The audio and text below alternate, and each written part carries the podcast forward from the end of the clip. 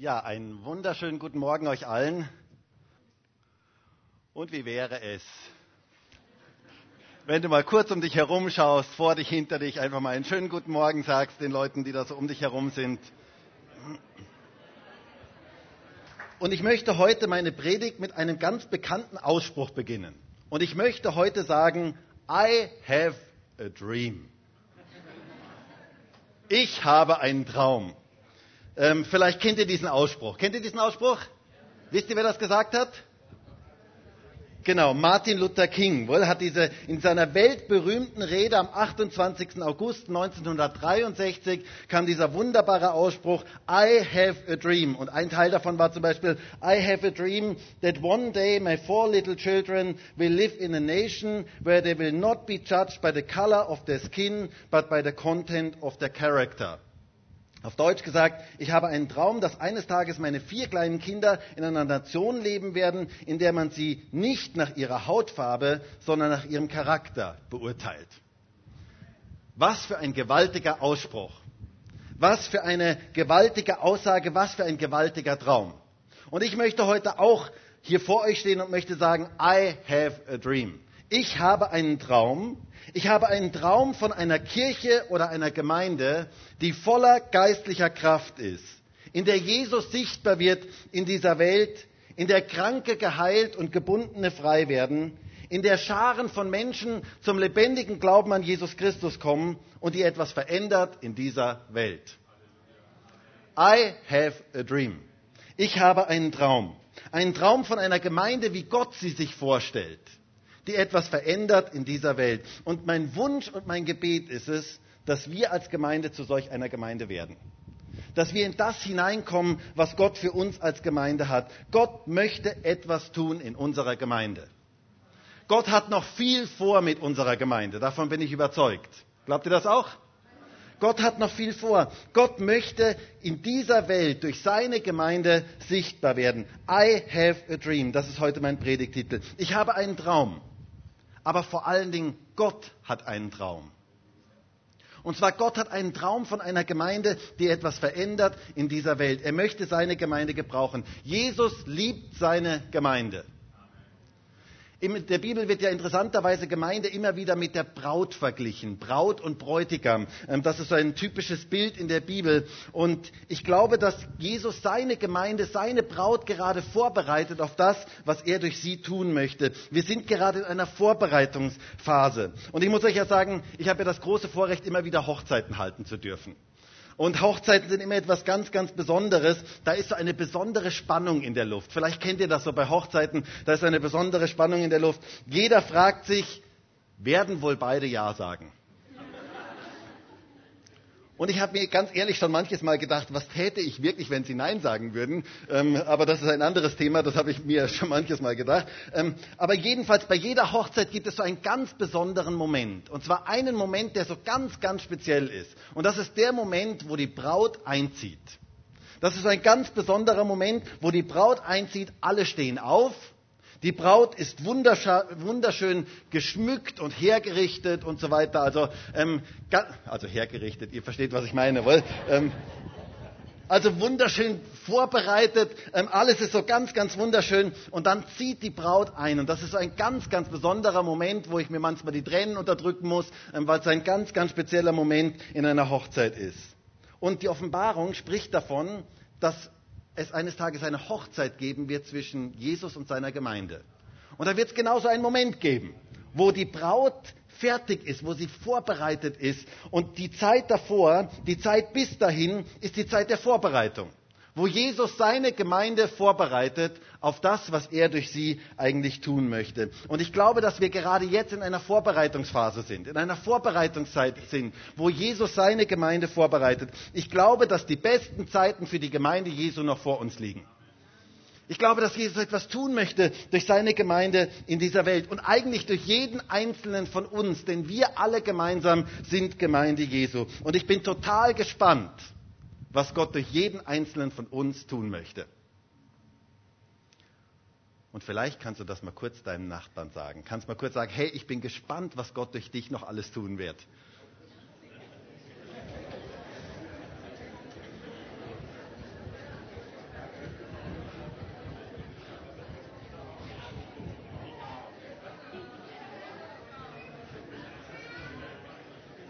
Jetzt habt ihr aber ein bisschen mehr gesagt, weil. Ähm, aber ich bin wirklich gespannt, was Gott durch jeden einzelnen von uns noch tun möchte. Und ich möchte heute und nächste Woche mit euch das Original von Gemeinde anschauen, wie Gott sich Gemeinde ursprünglich gedacht hat. Wisst ihr, mich begeistert immer wieder die erste Gemeinde in der Apostelgeschichte, weil Gott uns da ein Vorbild gegeben hat, wie er sich Gemeinde eigentlich vorstellt. Ein Vorbild, dem wir nacheifern dürfen. Und ich glaube ganz ehrlich, dass wir heute nicht viel Neues brauchen sondern ich glaube, dass wir das Alte neu entdecken sollen. So viele Menschen heute, so viele Christen auch heute suchen ständig nach etwas Neuem. Sie suchen nach neuen Strategien, sie suchen nach neuen Konzepten. Aber ich glaube, dass wir gar nicht so viel Neues brauchen, sondern ich glaube, dass wir nur das Alte neu entdecken dürfen in unserer heutigen Zeit. Und dass da ein gewaltiger Schlüssel drin ist. Wir müssen zurück zum Ursprung zu dem, wie Gott sich ursprünglich Gemeinde gedacht hat. Denn darin liegt die geistliche Kraft und Stärke und auch die Attraktivität von Gemeinde. Back to the roots, zurück zu den Wurzeln. Es gibt ja heute viele Produkte, wo drauf steht, zurück zur Natur. Ähm, ich habe gestern, äh, das war ja fast eine Bestätigung für meine Predigt, ich habe gestern ein Brot gekauft und auf diesem Brot stand Folgendes drauf und ich habe euch sogar ein Bild mitgebracht. Zurück zum Ursprung. Und vielleicht noch das nächste. Genau, da seht ihr dieses Schild, da stand drauf, zurück zum Ursprung. Und genau das möchten wir heute tun. Wir möchten zurück zum Ursprung. Wir möchten zu dem, wie Gott sich ursprünglich, original Gemeinde vorgestellt hat. Was war Gottes ursprünglicher Plan für Gemeinde? Wie stellt Gott sich Gemeinde vor? Was ist sein Traum von Gemeinde? Was war das Geheimnis der ersten Christen, dass diese Gemeinde so gewaltig gewachsen ist und dass sie eine geistliche Ausstrahlung und Attraktivität hatte? Und ich möchte mit euch heute mal aus dem Tagebuch der ersten Christen lesen. Und zwar aus der Apostelgeschichte. Und zwar über das Alltagsleben der ersten Christen. In Apostelgeschichte 2, Vers 41 bis Vers 47. Und ich muss euch sagen, jedes Mal, wenn ich diesen Text lese, begeistert er mich zutiefst. Ähm, das ist so etwas Geniales. Und lasst uns mal gemeinsam lesen. Apostelgeschichte 2, Vers 41 bis Vers 47. Da heißt es, die nun sein Wort aufnahmen, ließen sich taufen. Und es wurden an jenem Tag etwa 3000 Seelen hinzugetan. Sie verharrten aber in der Lehre der Apostel und in der Gemeinschaft, im Brechen des Brotes und in den Gebeten. Es kam aber über jede Seele Furcht und es geschahen viele Wunder und Zeichen durch die Apostel. Alle gläubig gewordenen aber waren beisammen und hatten alles gemeinsam. Und sie verkauften die Güter und die Habe und verteilten sie an alle, je nachdem einer bedürftig war.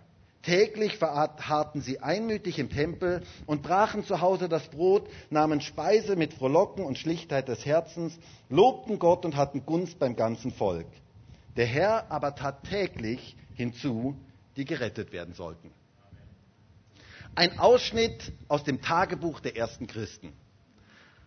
Das Alltagsleben der ersten Christen sehen wir hier. Und wisst ihr, ich habe so dieses Bild vor mir, wenn man einen Fluss betrachtet, ist es ganz gut, einmal zur Quelle zu gehen. Manchmal kann es im Lauf eines Flusses Verunreinigungen geben, die eigentlich niemals so gedacht waren. Und da ist es gut, wenn man mal zur Quelle zurückgeht und mal schaut, wie ist das echte, frische Wasser dieser Quelle.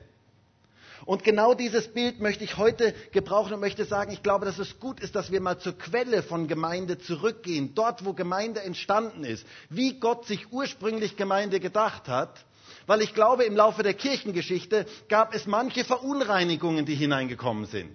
Und da ist es nur gut, mal zur Quelle zurückzugehen und zu schauen, wie hat Gott sich ursprünglich Gemeinde vorgestellt. I have a dream von einer Gemeinde, so wie Gott sie sich vorstellt. Und ich möchte heute drei Punkte mit euch anschauen, wie diese erste Gemeinde, was diese erste Gemeinde ausmachte. Und zwar möchte ich heute die ersten drei Verse mit euch anschauen, Vers 41 bis Vers 43. Und nächste Woche möchte ich gerne Vers 44 bis Vers 47 anschauen. Und mein Wunsch und mein Gebet ist es, dass Gott unser Herz berühren kann und in uns eine Sehnsucht anzündet dass wir die Gemeinde werden wollen, wie Gott sie sich vorstellt. Dass wir in das hineinfinden als Gemeinde, was Gott sich ursprünglich mit Gemeinde gedacht hat. Wir lesen ja hier in Vers 41, die nun sein Wort aufnahmen, ließen sich taufen und es wurden an jenem Tag etwa 3000 Seelen hinzugetan. Das erste, die erste Gemeinde war eine wachsende Gemeinde. Also direkt mal am Anfang lesen wir hier von einem ziemlichen Gemeindewachstum. 3000 Leute an einem Tag. Das nenne ich mal Gemeindewachstum. Also das ist durchaus e-, echt Gemeindewachstum. Ähm, und täglich fanden Menschen zum Glauben, heißt es hier. Das heißt, 3000 wurden hier auf einmal getauft. Wir taufen am Freitag sechs. Ähm, wir fangen mal mit sechs an. Ähm, wäre cool, wenn es mal 3000 sind. In der Rabklamm 3000 Leute wäre cool. Auf jeden Fall, es wäre doch echt genial, wenn bei uns jeden Tag Menschen zum Glauben finden würden und wir jede Woche Taufen hätten mit mindestens sieben Täuflingen. Das war das, was in der ersten Gemeinde normal war. Das war das, was in der ersten Gemeinde ganz normal war. Das war das, was die ersten Christen erlebten. Das war normales Gemeindeleben. Und ich glaube, das brauchen wir heute wieder neu. Und ich wünsche mir so sehr, dass sich heute eine Sehnsucht in uns wecken kann dass wir nicht mit dem Status quo zufrieden sind, sondern dass wir uns aufmachen nach mehr und sagen, Herr, wir möchten so werden, wie du dir Gemeinde eigentlich vorstellst. Es geschah ein gewaltiges Wachstum nach innen und nach außen.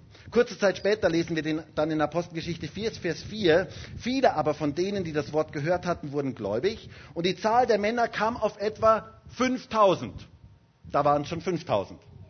Also da war ein gewaltiges Wachstum da. Wir sehen ein gewaltiges Wachstum der ersten Gemeinde. Und zwar zahlenmäßiges Wachstum, aber auch geistliches Wachstum. Und das möchte Gott uns auch schenken. Lasst uns nicht zufrieden sein mit dem Ist-Zustand, sondern lasst uns uns ausstrecken nach mehr. Gott möchte mehr tun. Wenn ich an unsere Stadt denke, wir sind sonntags sagen wir mal, zu normalen Zeiten, also jetzt nicht in der Ferienzeit, aber Sonntag sind wir so um die 250 Leute.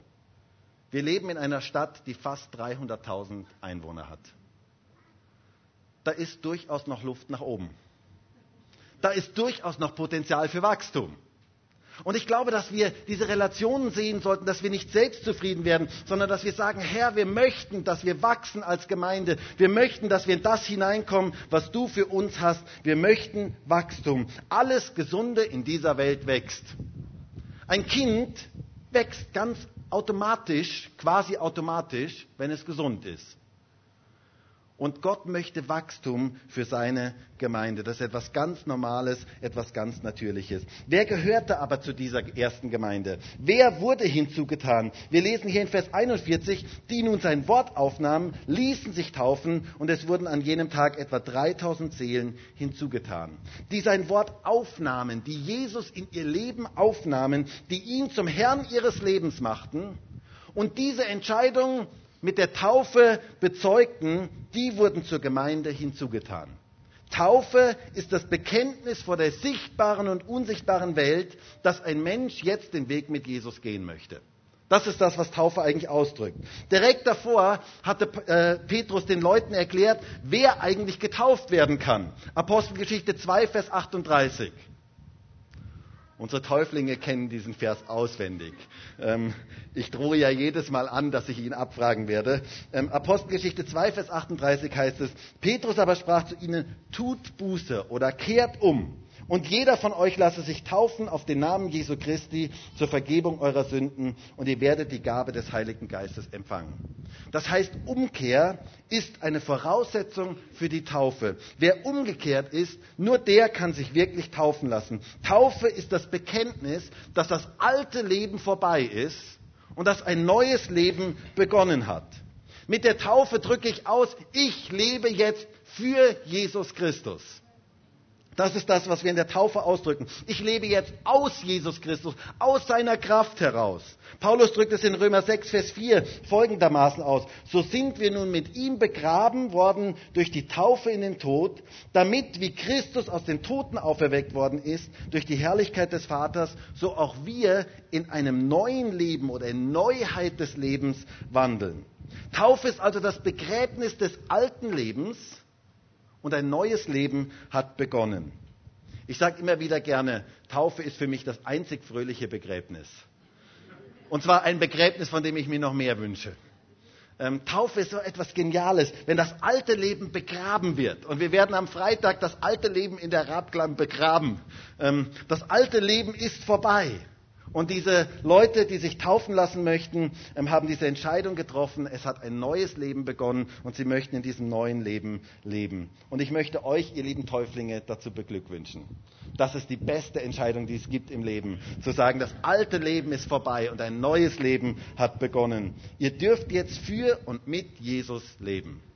Und das drücken wir in der Taufe ganz persönlich aus. Bei den ersten Christen wurden diejenigen, die sich taufen ließen, zur Gemeinde hinzugetan. Und genauso handhaben wir das auch. Sie werden ein Teil von einer lokalen Gemeinde. Gott hat uns niemals dazu berufen, geistliche Einzelkämpfer zu sein.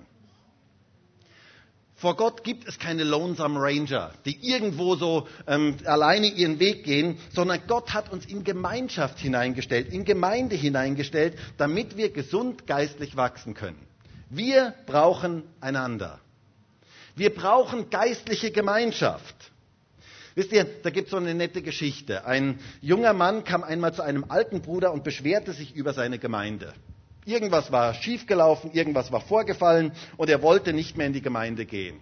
Und dieser alte Mann hörte sich das an und dann sagte er gar nicht viel dazu, sondern er sagte nur zu diesem jungen Mann, du schau jetzt genau zu, was ich tue. Und es war dort so ein glühender Ofen und der alte Mann nahm eine Zange und er nahm ähm, eine heiße, rotglühende Kohle aus dem Ofen und legte diese Kohle auf eine Bank. Und dann ließ er diese Kohle dort liegen. Und zunächst einmal glühte diese Kohle noch eine Zeit lang und dann wurde sie irgendwann schwarz und kalt.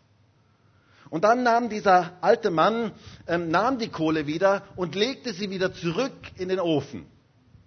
Und in dem Moment, wie die Kohle wieder in dem Ofen war, sofort begann sie wieder zu glühen. Und dieser junge Mann hat sofort die Lektion verstanden. Wir brauchen einander. Wir brauchen es, die anderen zu spüren, zu erleben, wie wir uns gegenseitig geistlich anzünden, wie wir brennend bleiben. Wir brauchen andere Christen, um brennend zu bleiben. Wir brauchen es, dass wir uns gegenseitig immer wieder neu anstecken. Und hier, die, die getauft wurden, wurden zur Gemeinde hinzugetan. Es ist wichtig, verbindlich zu einer lokalen Gemeinde dazuzugehören. Das sehen wir bei den ersten Christen. Also die erste Gemeinde war eine wachsende Gemeinde. Dann das zweite, was wir bei den ersten Christen, bei der ersten Gemeinde hier sehen, sehen, ist, sie hatten vier geistliche Gewohnheiten oder auch vier Säulen, auf denen ihr Glaubensleben aufgebaut war. Wir lesen es hier in Vers 42. Sie aber verharrten in der Lehre der Apostel und in der Gemeinschaft, im Brechen des Brotes und in den Gebeten. Das heißt, es waren vier Dinge, die für sie ganz, ganz wichtig waren, die für sie Prioritäten waren in ihrem geistlichen Leben. Das erste, die Lehre der Apostel. Wir brauchen Gottes Wort in unserem Leben. Etwas ganz, ganz Wichtiges, Gottes Wort in unserem Leben. Die ersten Christen liebten das Wort Gottes. Sie waren gegründet auf dem Fundament des Wortes Gottes. Und wir brauchen dieses Fundament heute in unseren Gemeinden. Das Fundament des Wortes Gottes. Gottes Wort war für die ersten Christen etwas ganz, ganz Wichtiges. Und es war nicht nur eine Lehre mit zwei E, das heißt etwas, was so gesagt wurde, irgendwelche Worte, die gesagt wurden, sondern es war etwas, was ihr Leben veränderte. Wisst ihr, Gottes Wort soll unser Leben verändern. Genau, das braucht jetzt ein bisschen. Ähm, das ist mir unglaublich wichtig, dass es nicht nur eine Lehre mit zwei E ist, sondern dass es etwas ist, was unser Leben verändert. Gottes Wort soll unser Leben verändern. Die Lehre der Apostel bedeutet, Gottes Wort ganz praktisch in unserem Leben umzusetzen. Es ist tägliche Nahrung für unser Leben. Es ist etwas, was unser Leben verändert. Wisst ihr, es macht einen ganz großen Unterschied, ob du nur Essen analysierst oder ob du selber isst.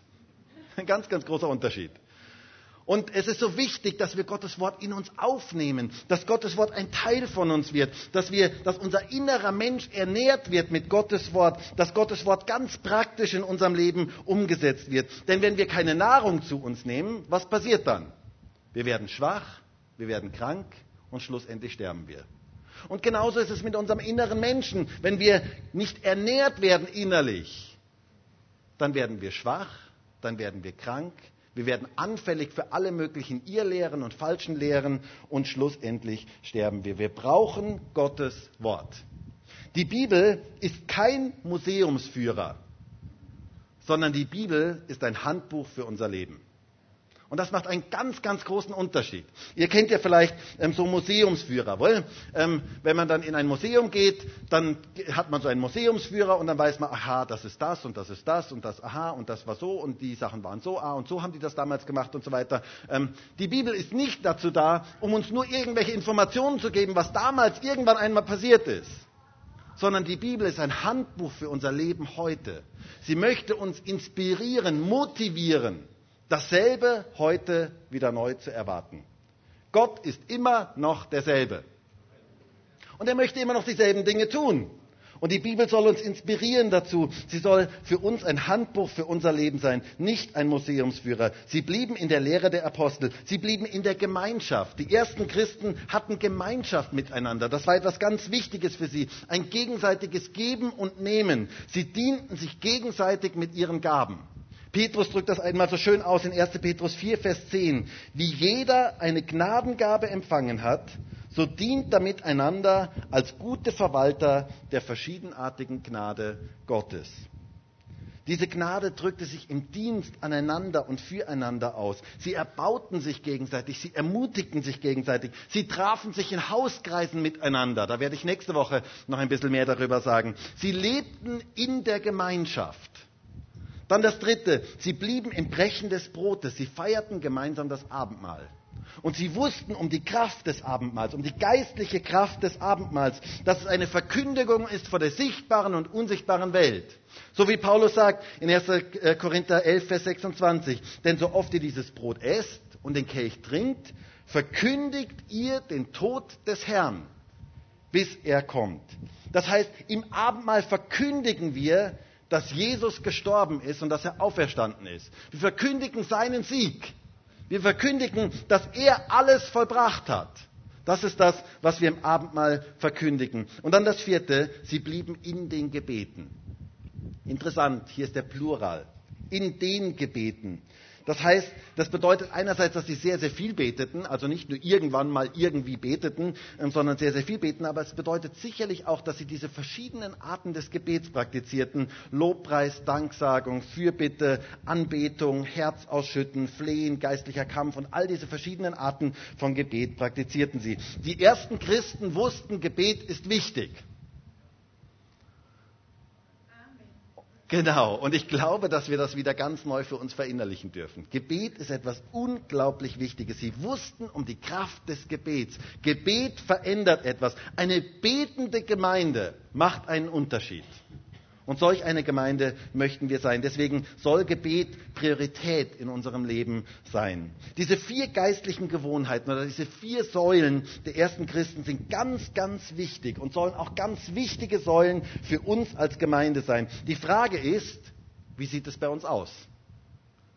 Und die Frage ist, müssen wir vielleicht in dem einen oder anderen Bereich unseres Lebens back to the roots, zurück zum Ursprung wieder ganz neu dorthin, was Gott sich eigentlich gedacht hat. I have a dream. Von einer Gemeinde, die diese vier Säulen als Fundamente ihres Gemeindelebens und Gotterlebens kultiviert. Das ist mein Traum. Und dann noch etwas Drittes zum Abschluss, was diese Gemeinde ausmacht. Das übernatürliche Wirken Gottes.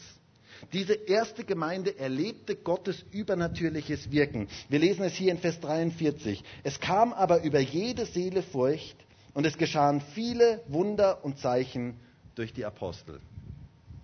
Diese ersten Christen erlebten Gottes Kraft, Gottes übernatürliche Kraft. Und wisst ihr, das brauchen wir heute wieder ganz neu. In der gesamten Christenheit brauchen wir wieder neu Gottes Kraft. Gottes übernatürliche Kraft. Gott möchte, dass er ganz neu offenbar wird durch seine Gemeinde. Ich frage mich, warum suchen die Menschen nach übernatürlichen Dingen in Esoterik und in Schamanismus und in allen möglichen Dingen bei verschiedensten Gurus und so weiter. Und warum suchen sie es nicht in Kirchen und Gemeinden? Könnte es sein, dass wir da etwas verloren haben? Könnte es sein, dass wir da wieder etwas ganz neu für uns entdecken dürfen? Uns ganz neu danach ausstrecken dürfen, dass Gott mehr Übernatürliches wirkt in unseren Gemeinden? Bei den ersten Christen war das normal. Ich möchte sagen, es gibt Kein neutestamentliches Christentum ohne die übernatürliche Kraft des Heiligen Geistes. Das ist von der Bibel her ganz klar. Die ganze Apostelgeschichte ist voll davon. Es geschahen viele Zeichen und Wunder. Wir sehen es bei Jesus, wir sehen es in der Apostelgeschichte. Es wurden Scharen von Menschen geheilt und befreit und dadurch breitete sich das Evangelium auf eine gewaltige Art und Weise aus. Und wisst ihr, genau das brauchen wir heute in Österreich.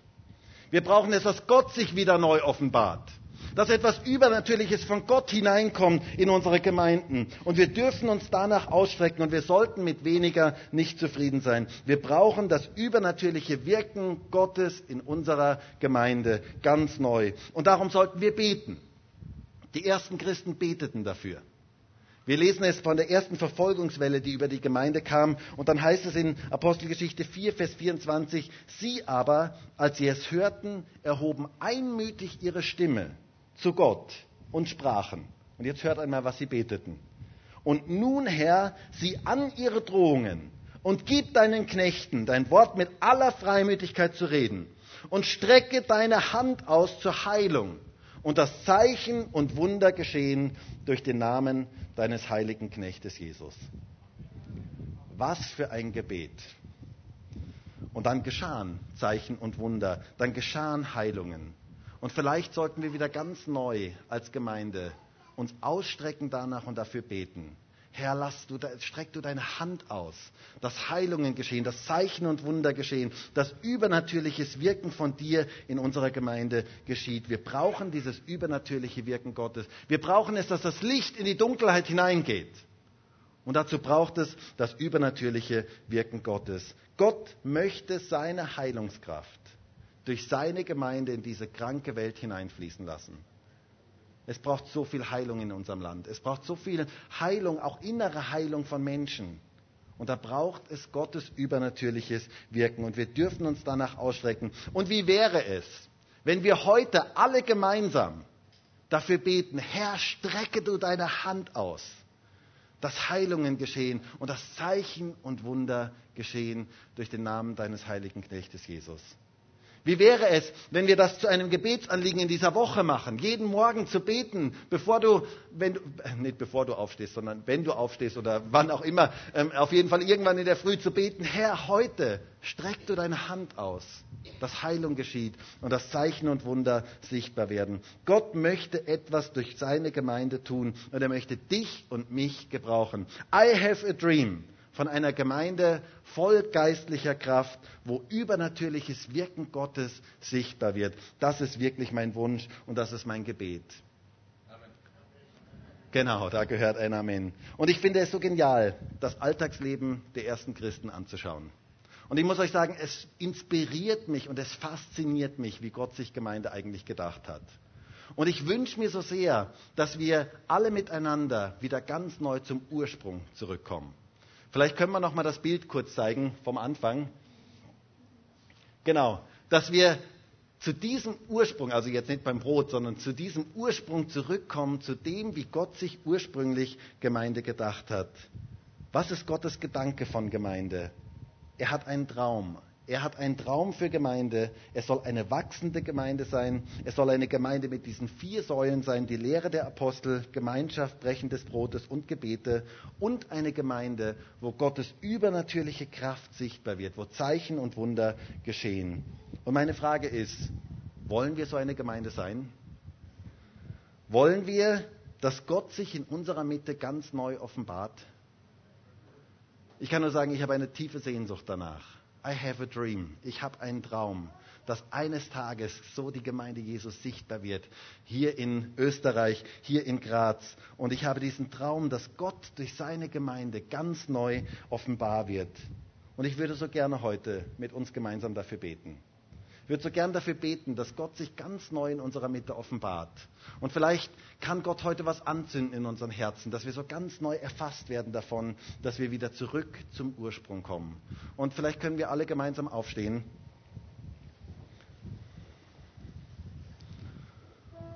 Und ich wünsche mir so sehr, dass Gott uns alle da ergreifen kann.